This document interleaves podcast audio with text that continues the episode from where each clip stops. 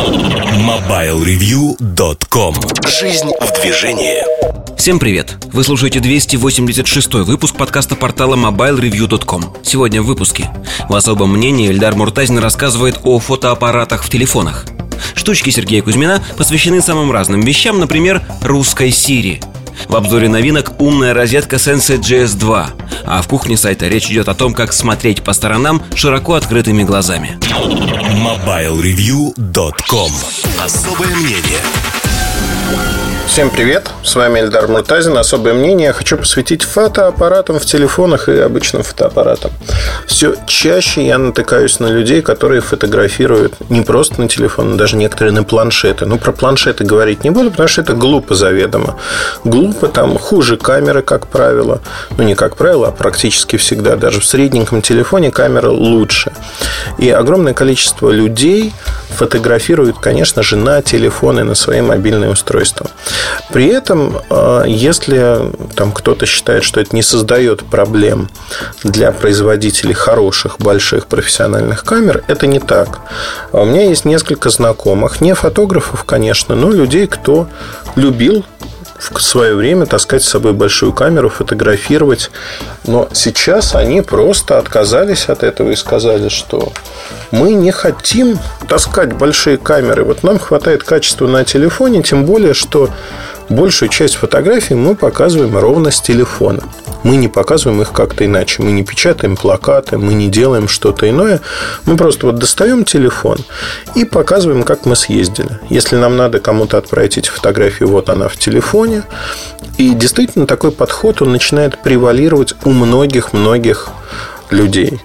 А, я, честно скажу, я, наверное, отношусь ко второй категории людей, потому что мне нравятся большие фотоаппараты, и э, мне нравится сменная оптика, которая отсутствует на сегодняшний день, отсутствует на телефонах э, в принципе как класс.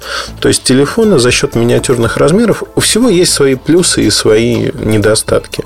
Телефоны сегодня снимают в темное время суток не очень хорошо. Это первый недостаток. Что бы там ни говорили, да, при сравнении телефона с профессиональной зеркалкой, зеркалка всегда выиграет. На сегодняшний момент, в силу того, что физика такова, размеры другие, и матрица улавливает больше света. Может быть, в будущем создадут такие матрицы, что на телефонах будут работать хорошо. Я не говорю о том, что разрешение матрицы, именно вот разрешение кадра, оно играет большую роль. Играет то, насколько большая сама матрица. И там полноразмерные матрицы в профессиональных фотоаппаратах, они, конечно же, выигрывают. Э, выигрывают по ширине кадра, по качеству проработки деталей и прочее, прочее. Очень многое зависит от алгоритмов. Я всегда привожу в этом аспекте э, Fuji.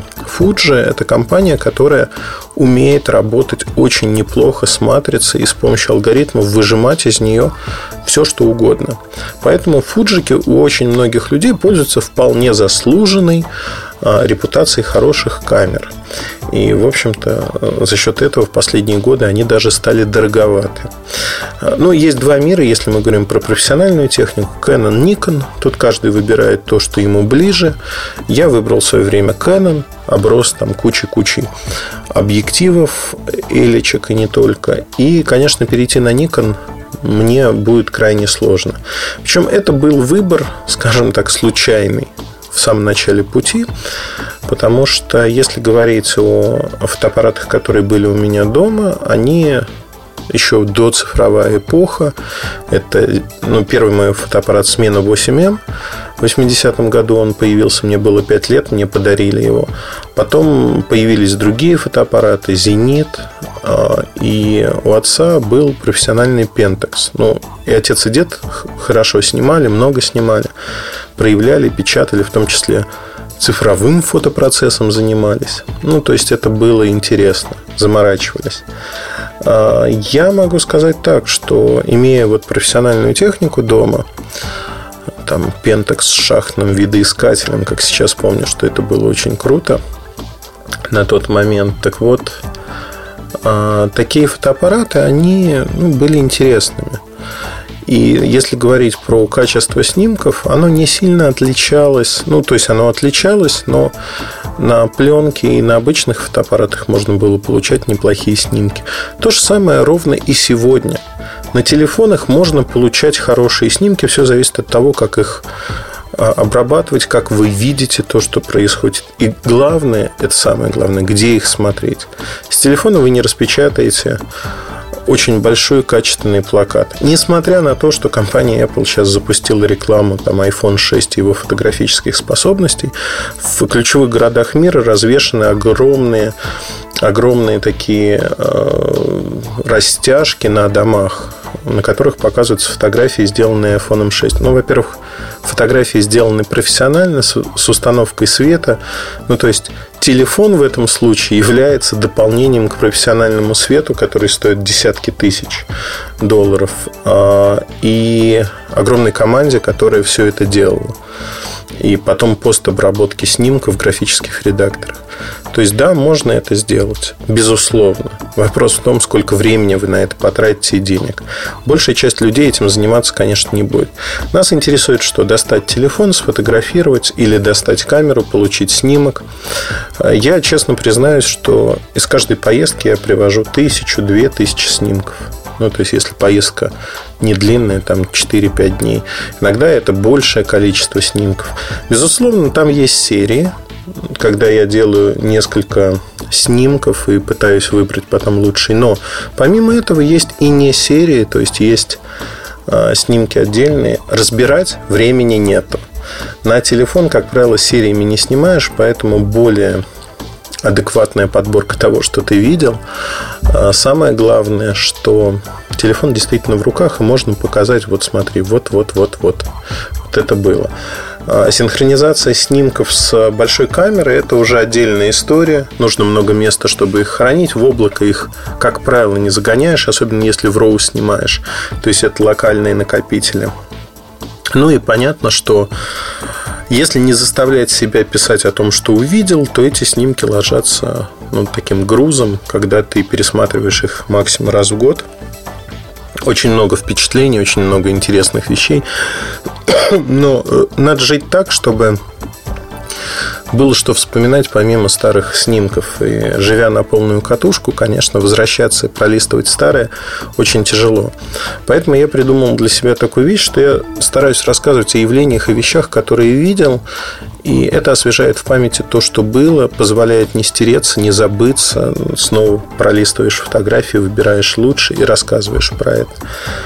А, опять-таки, руки не доходят, потому что работы такое количество, что очень часто это все уходит на второй план, к сожалению. Тем не менее, как мне кажется, фотография как способ познания мира – это очень классная вещь. И если вы еще не фотографируете, то ну, надо начинать, потому что у вас есть телефон, у вас есть фактически фотоаппарат. Не камера делает фотографа, а то, как он видит мир. И посмотрите, просто есть люди, у кого, ну, там возьмем флагманы, да, у кого какой-нибудь iPhone 6, Galaxy S5, S6, Note 4. И вот есть люди, кто фотографирует очень интересно и делает хорошие снимки, потому что они видят красоту. А есть люди, кто фотографирует просто абы как. Вот смотрите, я поел, я поспал, тут вот что-то мне показалось интересным. И э, одинаковые камеры, одинаковый мир, одинаковые все, да, погода даже в одной точке снимают зачастую. Но одного фотографии получаются красивыми, потому что он видит мир красиво. А у другого получается такая засранная, простите, двушка в хрущевке. Хотя вроде фотографирует красивые вещи. Это зависит от того, как человек видит этот мир. И, как мне кажется, вот в этой борьбе, конечно, телефонов с э, техникой профессиональной, профессиональная техника никуда не уйдет, никуда не денется, она останется. С точки зрения телефонов, да, они постепенно будут львиную долю продаж компактных цифровых камер, мыльниц отбирать к себе, потому что у них это получается неплохо. Но если вы действительно в какой-то момент начнете и почувствуете тягу к тому, чтобы фотографировать, фотографировать хорошо, а без камеры вам не обойтись, потому что ну, это целый мир. Это целый мир, который можно открывать заново. Это макросъемка, это съемка портретная. Ну, в общем-то, вы действительно можете открыть для себя новое увлечение, очень интересное, в котором вы заново будете открывать мир людей вокруг явления. Самое главное, вы знаете, я все детство очень переживал. Ну вот бывает, что не дано что-то. Мне не дано красиво рисовать. То есть я хорошо черчу, например, знаете, такой инженер во мне умер. Я могу начертить очень красиво там все линии, там агрегат какой-нибудь в проекции изобразить. Но рисовать вот взять кисть, краски и нарисовать что-то красиво, ну, не сложилось у меня. Может быть, учителя были не очень хорошие. Но я, видимо, недостаточно этого хотел, а, недостаточно прикладывал усилий, не получалось вот так легко. Я не понимал, как это сделать. И в какой-то момент я понял, что а можно фотографировать. И фотографии передавать ту красоту, которую ты видишь. Как мне кажется, у меня получается так скромно о себе любимым. Получается неплохо, судя по тому, что пишут люди в Инстаграме, да и не только в Инстаграме, но а, это как раз-таки способ познания мира. Я вас приглашаю заняться тем же самым, потому что чем больше людей будут видеть этот мир красивым, тем больше людей будет добрыми, терпеливыми, они будут понимать недостатки других и достоинства других, и выпячивать именно достоинства, а не показывать недостатки и какие-то неприглядные вещи. Мир станет лучше. Поэтому мир можно познавать через фотографию. Вот мой призыв сегодня к вам такой. Достаньте телефон и пофотографируйте. Пофотографируйте, попытайтесь выбрать самые красивые фотографии, поделиться с другими. На этом все. Удачи и хорошего вам настроения. Пока. MobileReview.com